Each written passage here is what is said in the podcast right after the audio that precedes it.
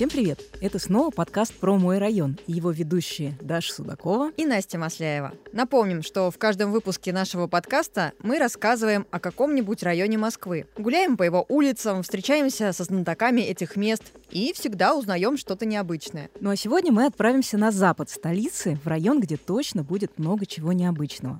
Начать с того, что у района этого как бы двойственная природа. И дело не только в двойном названии. В некотором роде он как инь и ян. Да, такое единство противоположностей. Образовался район из двух разных поселений, а позже микрорайонов. И эти две части довольно сильно отличались по атмосфере. Ну и добираться из одного микрорайона в другой раньше было совсем неудобно. Но постепенно они все больше как бы срастаются. И сегодня мы узнаем, почему это происходит. Ну и, кстати, некоторая двусмысленность есть и в самом географическом расположении этого района. С одной стороны, он очень близко находится к центру. На автомобиле за 10 минут можно доехать до Садового. Ну, это если нет пробок. Ну, а с другой стороны, еще пару лет назад добираться сюда на общественном транспорте было ужасно неудобно. Сейчас ситуация изменилась, и об этом мы тоже сегодня расскажем. Отправляемся в район Очаково-Матвеевское. Узнаем, в чем отличие Очакова от Матвеевского, где больше зелени, где меньше пробок и где красивее архитектура.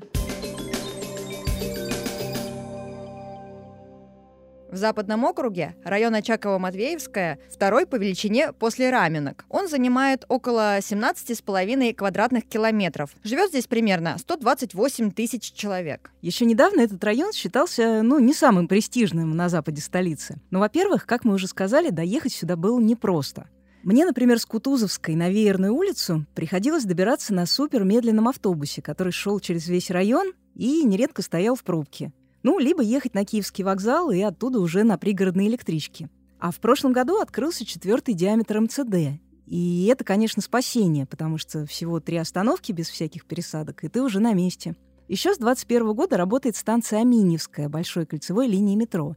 И это тоже очень удобно. Этот район считался не самым престижным на условно престижном Западе, еще и потому, что экология здесь хуже, чем у соседей. Но все это из-за ТЭЦ-25, одной из самых мощных теплоэлектростанций не только в Москве, но и по всей России. Она, кстати, существует уже полвека и обслуживает тепловой энергией 8 соседних районов но и беспокойство жителям соседних домов она тоже доставляет. Из-за шума и вероятности того, что пар из огромных труб градирин может загрязнять атмосферу. Но надо сказать, что и ТЭЦ, и большая часть промзон находится в той части района, которую принято считать Очаковым. Достаточно вспомнить комбинат Очакова, который появился здесь перед Олимпиадой 80 и производил в том числе советскую фанту и пепси. Считается, что это был единственный в мире случай, когда одна компания производила продукцию двух жестко конкурирующих друг с другом брендов. Ну а мы с тобой, Настя, я думаю, в первую очередь при слове Очакова вспоминаем одноименный квас. Это точно. И с ним связана довольно интересная история. Именно здесь восстановили секрет традиционного русского кваса без сахара. Но это, конечно, не тот квас, который мы с тобой вспоминаем, потому что несладкий квас, он белый.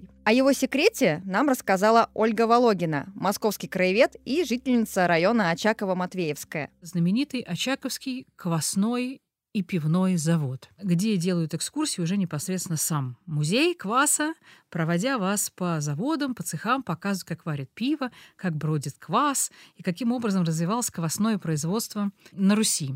И там же вам рассказывают о том, каким образом квас, собственно говоря, Очаковский был изобретен – потому что самая большая беда современной промышленности, которая делает нам соки и воды и газировку, вот эту всю, это количество сахара. Потому что сахар — это почки, диабет, ожирение и прочие нехорошие вещи. А без него никак. И квасы не бродятся без сахаров. Вот. И директор уже 29 лет этого завода, после Олимпиады 80, попробовав у нас Пепси и Фанту, которые привезли на производство и разлив на нашем Очаковском заводе под Олимпиаду, попробовав, сказав, что это бесконечно вредно и нельзя столько сахара. А все квасы, они все равно сахарозные.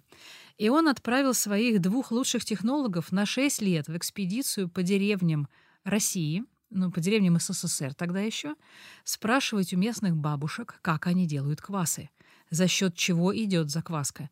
И в итоге эти две достойные женщины привезли из своей экспедиции уникальный рецепт, который в итоге мы теперь и получили в виде очаковского кваса. Он без сахара. Там бродит закваска кефира и закваска ржи. Так уж получилось, что в советские годы Матвеевская стала совхозом, а Очаково постепенно превратилась в производственный центр. С 1947 года здесь начал расти рабочий поселок при кирпичном заводе номер 12. А 10 лет спустя заработал крупнейший в Подмосковье завод железобетонных изделий. Так что Очаково — это такая промышленная часть района. Ну, с поправкой на то, что многие из этих предприятий уже закрылись или переезжают за город. А промышленные зоны Северная Очаково и Южная Очаково попали в программу редевелопмента. И скоро там появятся жилые дома и общественные пространства. Ну а Матвеевская — это уже такой типичный спальник — и зелени здесь больше, и архитектура более привычная для спального района. Это, конечно, панельки и хрущевки. А когда-то это действительно были разные деревни. И помимо Очакова и Матвеевского, на современной территории района располагались еще три. Аминьева, Троекурова и Волынская. В Волынском как раз находится знаменитая дача Сталина. Это ближняя дача, как ее еще иногда называют. Самая любимая его резиденция рядом с Москвой, где он как раз и умер. Сейчас это закрытый объект. В состав Москвы Очакова и Матвеевская вошли в 60-е годы. Они больше 20 лет были частью единого Гагаринского района. И только в 91-м ненадолго разлучились. Шесть лет это были отдельные районы.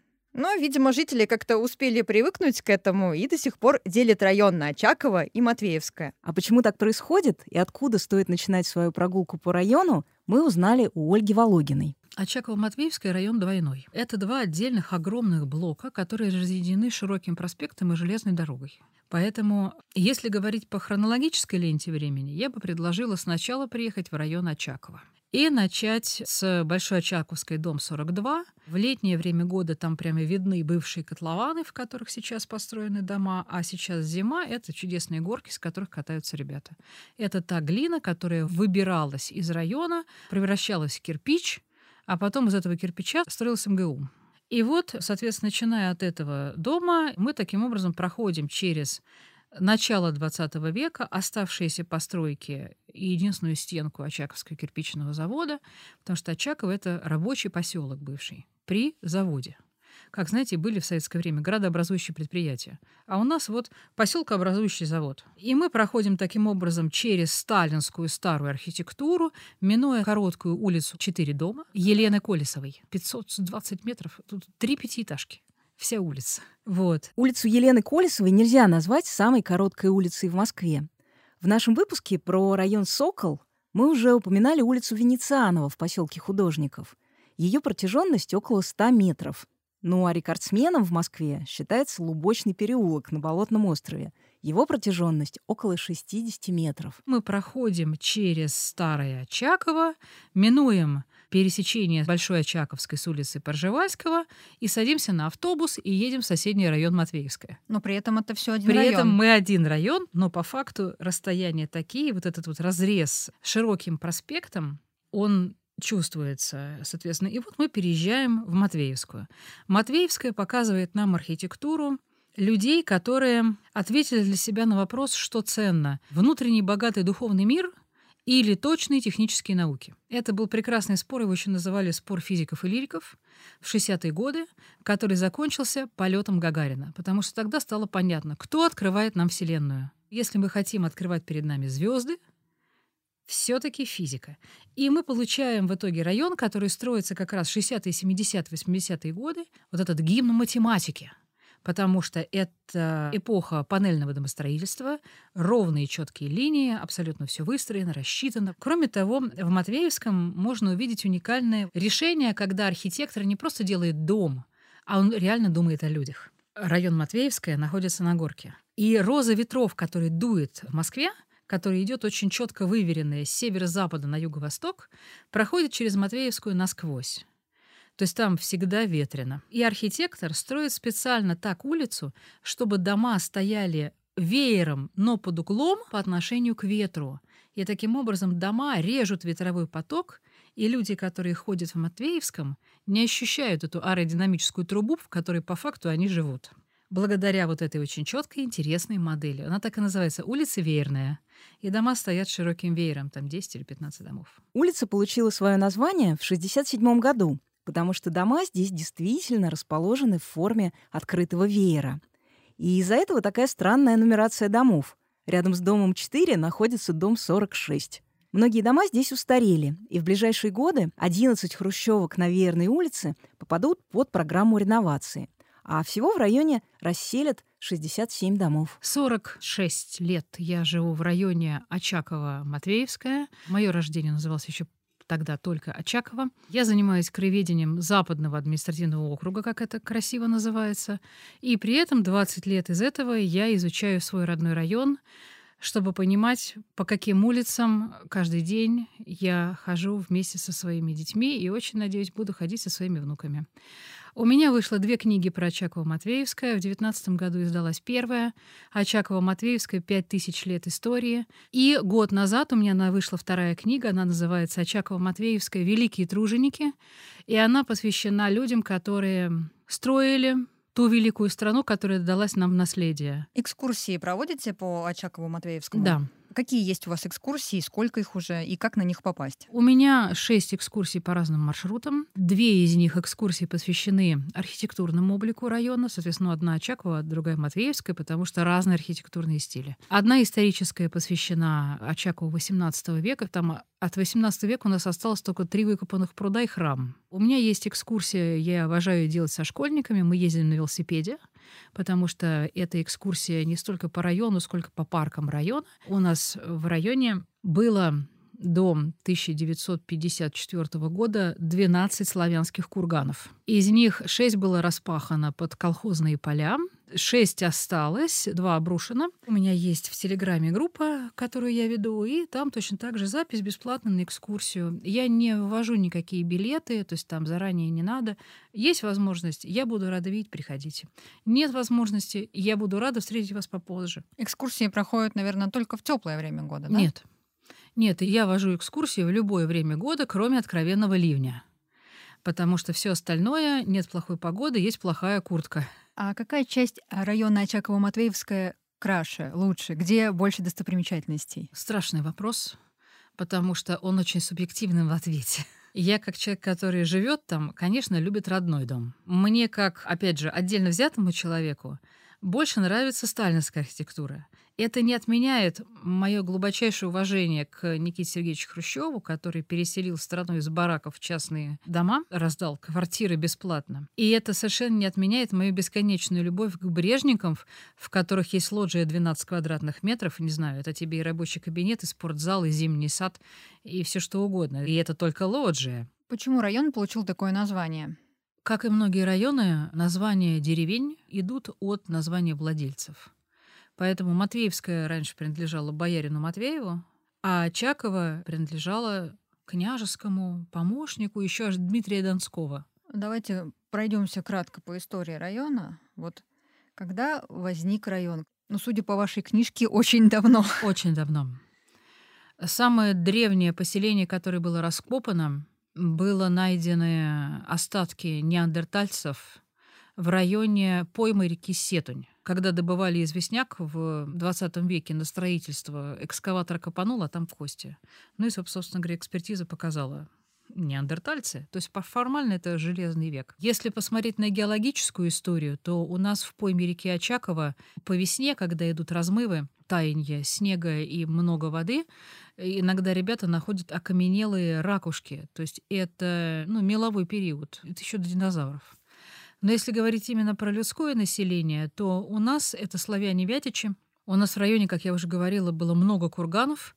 Из них часть срыли под поля клубники, которые были потом засеяны наши берега, этих вот чудесных наших оврагов и полей, когда домов еще не было в помине. И четыре кургана были раскопаны целиком, то есть это была курганная экспедиция 936 года.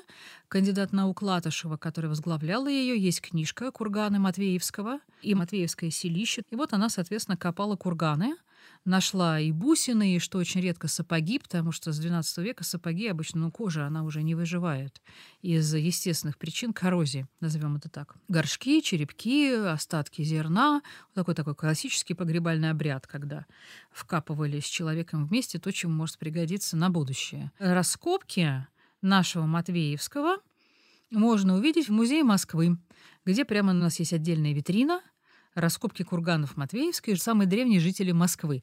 И поскольку в очень хорошей сохранности было это все найдено, это вошло в общую экспозицию. А из таких прям ярких моментов непосредственно самого Очакова мне, наверное, стоит остановиться на жизни Хераскова, который, если бы не родившийся почти одновременно с ним Александр Сергеевич Пушкин, стал бы столпом русского классицизма — таким же, как, например, во Франции чествует Рассина. А Херасков как связан с именем Очакова Матвейского? У него была там усадьба. У него был дом в Москве и усадьба в Очаково, причем в усадьбе он жил гораздо больше и любил очень наши места. Он даже сам посадил липовую аллею, чтобы по ней гулять. И у нас на карте 1940 года эта аллея еще видна, то есть ее разрубили на дрова, когда вот немцы пошли. Большевики пожгли усадьбу, Крестьяне пожгли липы. Остался только храм, который Херасков подавал деньги, храм святого Дмитрия Ростовского. Тогда он был деревянный, а чуть позже после него уже отстроили каменный. На том же месте вот построили храм. Храм стоит до сих пор. Храм святителя Дмитрия Ростовского в Очакове был построен в 1761 году, а выполнен он в стиле позднего русского барокко. А вообще что уникального сохранилось в вашем районе? На что стоит обратить особое внимание из достопримечательностей, из каких-то объектов? У нас есть совершенно уникальная церковь в Троекурово. Троекурово — это еще одна деревня, которая входит в район Очаково-Матвеевская. Когда Петр I вернулся из Голландии, он активно рассказывал о том, как же потрясающе жить в другом государстве. И ближайшие сподвижники, особенно из сыновей боярских богатых родов, чтобы как бы не вылететь из обоймы любителей царя, у которого новые веяния в голове. Кто-то носил активно старинные парики, кто-то одевался по-голландски, кто-то учил срочно голландский язык, а боярин Троекуров — это старший сын древнейшего троекуровского рода сказал Гер Питер, я решил построить храм в том стиле, в котором ты любишь. И он построил православный храм в стиле голландской кирхи. Таких церквей, это называется стиль голландских трубок, было сделано шесть. 20 лет только этот был стиль, потом мы ушли в классицистическую и в такой, а потом уже в неорусский стиль в 20-м. Вот одна из церквей в стиле голландских находится у нас, и это лучшая сохранность, в принципе, стиля. Поэтому как-то студент архитектурного института ездит туда табунами, потому что увидеть вживую то, что осталось от 17 века, это уникально. Особенно на западном направлении Москвы, которые не щадили ни немецкие бомбы, ни французские захватчики. А помимо церкви, что еще есть? Где можно погулять, что посмотреть? Вот я говорила, что в Матвеевском есть уникальный круглый дом, у нас таких домов два. У нас в Матвеевской и на улице Мосфильмовском. Его строили к Олимпиаде 80. Есть несколько мифов на эту тему, в том числе «А давайте построим 8 колец Олимпиады, что абсолютно не подтверждается документами. А дом экспериментальный можно ли сделать с загибом по кругу, действительно вот так вот получился. Кроме того, в этот дом хорошо зайти вечером, особенно сейчас, когда вечер у нас долгий, и пробовать себя в роли видеооператора знаменитого фильма «Москва слезам не верит», культового фильма советской эпохи. В самом конце данной киноленты звучит музыка и голос Татьяны и Сергея Никитиных, которые поют «Александра, Александра, этот город наш с тобою». И мы видим, как движется камера по бесконечному ряду окон домов как раз в стиле советского модернизма, в который построен дом. Эта сцена снималась именно во дворе этого дома, потому что любой дом заканчивается, кроме дома «Кольцо». И когда ты поворачиваешь камеру, у тебя бесконечный ряд окон. Поэтому, соответственно, оператор сделал несколько дублей, они крутили камеру вокруг, фотографировали. Если вы включите себе в наушниках эту музыку, можно почувствовать себя в завершающих титрах знаменитого советского фильма. Там же неподалеку находится сквер Анны Герман насколько да. я помню. А можете рассказать об этом сквере, почему он получил такое название? Вы знаете, со сквером Анны Герман связана история, которая, мне кажется, достойна войти в хороший учебник или в правильное выступление какого-нибудь мотивирующего лектора. В Матвеевском родился мальчик, которому бабушка ставила песни Анны Герман дома, и который в шестом классе, когда все говорили «рок», хард-рок, металл и все остальное, говорил нет Анна Герман. Одноклассники, по словам молодого человека, который сейчас уже не молодой человек, а вполне себе достойный взрослый, пошли ему навстречу и стали притаскивать у кого чего дома были. А были тогда еще виниловые пластинки. Учительница литературы тоже пошла ему навстречу. Библиотекарь района пошла навстречу, написав объявление, у кого есть что про Анну Герман. У нас есть вот мальчик, который интересуется. И люди стали приносить вырезки, пластинки, фотоальбомы, у кого, в общем, что было про Анну Герман.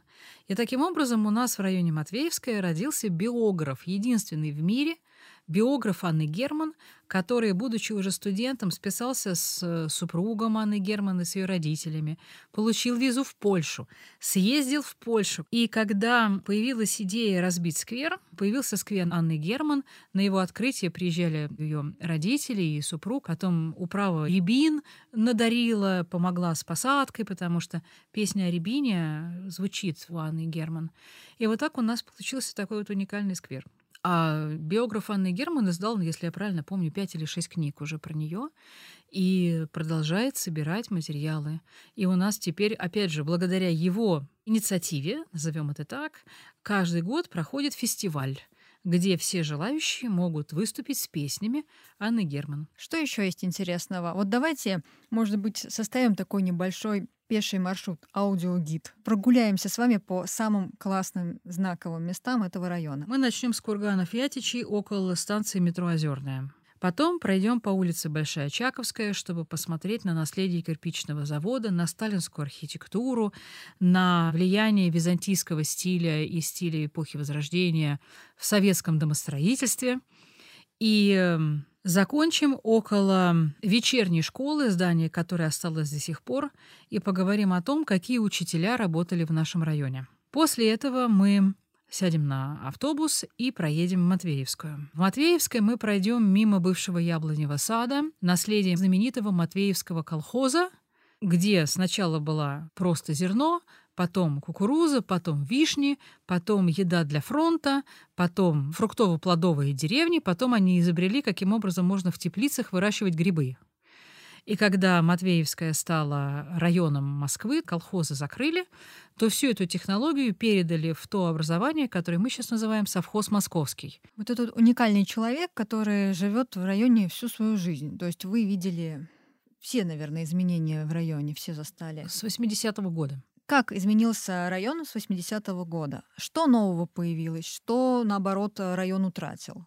Как вы считаете? У нас, соответственно, закончил свой срок совхоз, у нас закончил свой срок автобаза, которая тоже была в нашем районе. У нас закончил свой срок таксопарк, потому что была разруха 90-х. У нас перенесли автобусный парк по той же причине, то есть ну, как бы укрупнение Мосгортранса произошло. На освободившиеся места построили новые дома. Очень симпатичные новые дома. Людей стало гораздо больше, как следствие. Зеленее стал район, в глобальном смысле зеленее. А дальше это всегда, знаете, такая живая жизнь. Больше людей, больше машин. Больше машин, шире дороги. Шире дороги, меньше тротуары. За счет чего? За счет прилегающих зеленых насаждений. Меньше зеленых насаждений, значит, они, соответственно, высаживаются, зато парк. У нас, кстати, сделали потрясающий парк в районе вот Очаковки. Был раньше такой замшелый овраг. Я еще помню, как мы катались там на лыжах в надежде, что ты не влетишь в эти кусты. Большой Очаковский пруд появился в середине 50-х годов, когда строили дорогу Очакова-Никулина и когда на речке Очаковки создали плотину. При строительстве Мичуринского проспекта возвели еще одну плотину, которая разделила водоем на четыре части. А примерно шесть лет назад пространство вокруг пруда и в пойме реки Очаковки обновилось. Здесь очистили дно водоема и привели в порядок береговую линию. А вокруг проложили дорожки для бега и экотропы. Так что теперь это любимый парк горожан из Очакова. То же самое в районе Матвеевской сделали очень хороший парк, обустроили долину реки Сетунь, тоже сделали и мостки, и дорожки, и лавочки, фонари. Оно просто стало эстетически красиво. Поэтому мы вот с восторгом гуляем по нашим вот этим территориям. Стало симпатичнее. Долина реки Сетунь — это природный заказник на западе Москвы. Можно сказать, что это такой зеленый остров площадью около 7 квадратных километров. И со всех сторон его окружают дома и промышленные зоны. Матвеевские и Троекуровские леса — это тоже часть этого заказника. Пару лет назад в долине реки Сетунь появились новые экологичные дорожки, деревянные настилы. Так что теперь там можно гулять, не повреждая хрупкую природу заказника. И если повезет, вы даже можете увидеть самых диких жителей этих мест — бобров. Ну или, по крайней мере, следы их собственного благоустройства. Ну, то есть строительства плотин. Как жители вашего района проводят свое свободное время? Куда можно сходить? Например, есть ли у вас какие-то театры, кинотеатры, галереи, культурные центры? У нас очень хорошо с точки зрения культурного центра работает библиотека в круглом доме. То есть выставки, встречи с жителями, мероприятия, творческие вечера, песенные вечера. Это все, конечно, они большие мега молодцы. Кинотеатр у нас был в Матвеевском, кинотеатр «Планета» на реконструкции, вот-вот ждем открытия. В Очаково кинотеатр был в советское время в подвале. Я еще застала этот подвальный кинотеатр, 25 мест, один зал. Очень было трогательно. Потом его закрыли, ну как что такое 25 мест? И вот «Планету» у нас тоже активно делают. Будет кинотеатр в районе, в Матвеевском потому что как это, до Матвеевского из Очакова доехать автобусом ну, без пробок 10 минут, с пробками все полчаса. А перейти через красивый парк и попасть в кинотеатр соседнего района в Олимпийской деревне 10 минут. Поэтому мы ходим в соседний район в кино. Кинотеатр «Планета» построили в конце 60-х годов на улице Нежинской. Ну а потом трехэтажное здание обветшало и довольно долго стояло заброшенным. В этом году «Планета» должна открыться после обновления, уже как районный центр места встречи. Ну а кроме кинотеатра здесь заработает фудкорт, торговая галерея и залы для мастер-классов. То есть появится такая новая точка притяжения на карте района. Вы все еще, видимо, по старинке разделяете Очаково-Матвеевское на две части, то есть на два района, на Очаково и на Матвеевское. У меня в голове, как у очаковца, присутствует какое-то вот такое вот чувство, что мы все-таки, к сожалению, не вместе. Хотя благодаря тому, что у нас убрали промышленность, на этих местах построили дома, мы уже соприкасаемся друг с другом, назовем это так, вплотную. Просто перешел через дорогу и уже дома. Раньше там были поля, а теперь дома. И поэтому в этом смысле, с точки зрения застройки, мы стали единым центром. Какая-то такая, знаете, подсознательная районная идентичность. Вообще, как у вас с транспортной доступностью в районе? У нас замечательно. Вот скажу честно, я еще помню, как я школьница, для того, чтобы доехать в школу на метро «Студенческая», шла на электричку через Киевский вокзал, ее надо было подождать. Дай бог, если ты влезешь в нее, потому что люди ездили на работу из ближайших районов. Теперь это просто прекрасно. У нас теперь есть ветка и желтая ветка, которая уходит. Дальше там Переделкино, Солнцево, Рассказовка, пожалуйста, метро Озерная. У нас появилось большое кольцо, второе сердце столицы, большое кольцо метро Аминьевская, соответственно, она как раз ровно, она стоит ближе к Матвеевской, и мы к ней прекрасно доезжаем тоже, и, пожалуйста, вот тебе вся Москва фактически по кругу. У нас недавно открыли МЦД-4, чтобы с нашего юго-западного дремучего угла доехать за 40 минут на площадь трех вокзалов, это был миф, в который я не верила до тех пор, пока не поехала сама два дня назад. Ну, это просто чудо. А как обстоят дела с автобусными маршрутами? Между районами есть несколько автобусов, которые прям вот, ну вот, они двигаются по району. Мы похожи на раскрытую ладонь с пятью пальцами, где в одну сторону поедешь Матвеевская, в другую Троекурово, в третью Очаково, и мы все в разных сторонах. Поэтому вот единого, которое связывает весь район целиком, у нас нету, придется с пересадками. Какие есть плюсы и минусы у района? У нас очевидный плюс — экология, потому что запад Москвы, роза ветров — это наше все. Транспорт — это тоже прекрасно. У нас хорошие школы. Мне очень-очень нравятся школы. Мы, у нас классные люди. Это самый главный плюс. Я уверена, что каждый район скажет, что у него самые лучшие люди, но это не отменяет любовь к тому, где ты живешь всю жизнь. А почему у вас классные школы и чем они так хороши? Хорошие программы, ребята учатся. Ну, понятно, что не все, но если брать общие показатели по Москве, ребята действительно достигают хороших высот. Поступают удачно, легко поступают, хорошо готовятся, много кружков и секций. Хотя школы Очакова-Матвеевского не занимают самых топовых строчек в столичных рейтингах, но в первые две сотни лучших школ они регулярно попадают. А как бы вы описали район Очаково-Матвеевская? Какой он для вас? Для меня это очень тихий и домашний район Мы вот раньше как были рабочим поселком на отшибе. Добраться до нас до появления вот этого метро, вот этой желтой ветки Озерной, БКЛ и МЦД-4, полчаса тебе надо ехать просто до ближайшего метро. И мы жили всегда таким вот своим маленьким, узким уголком уютным, часто ощущая себя, что поскольку к тебе самое удобное место, возможность ну, как бы доехать это через электричку, ты приезжаешь домой к себе, а у нас старые липы, старые тополя, они посажены там в 40-х, 50-х, 60-х годах. Они вымахали уже выше крыш. То есть у тебя такой зеленый, зеленый, старый, со скамеечками, с низкими домиками. Фактически пригород. Вот то, что тут называется красивым словом спальный район где все тихо, мирно, вечером гуляют с собаками, дедушки играют в домино и в шашки во дворах. Вот мы вот так вот и жили. Поэтому сейчас динамика жизни района — современный модный парк, БКЛ, метрополитен, МЦД, высоченные дома, другие скорости. Я на это смотрю, думаю, господи, наш район очень помолодел. Я привыкла воспринимать его как вот такой вот тихий, мирный, старый, причем именно такой вот пожилой райончик. Очень сложно уже ощущать себя в старой-старой Москве, когда у тебя центр района старые пятиэтажки, у нас еще сталинки стоят, а со всех сторон у нас уже то, что построено после 20 века. А добрососедство у вас как? Развито? Развито.